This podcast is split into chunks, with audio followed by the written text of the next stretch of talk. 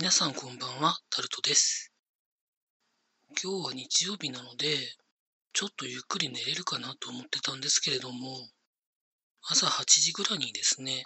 火災報知器の交換をしに来ましたっていう業者の方が来てですね、起こされてしまいました。せっかく昼ぐらいまで寝ようと思ってたんですけれども、まあというところで昼からショッピングセンターに行ってブラブラしてきました。特に何かを買うというわけでもないんですけど、今日は天候が比較的良くて、じっとしてるだけだったらそんなに寒くもなかったですね。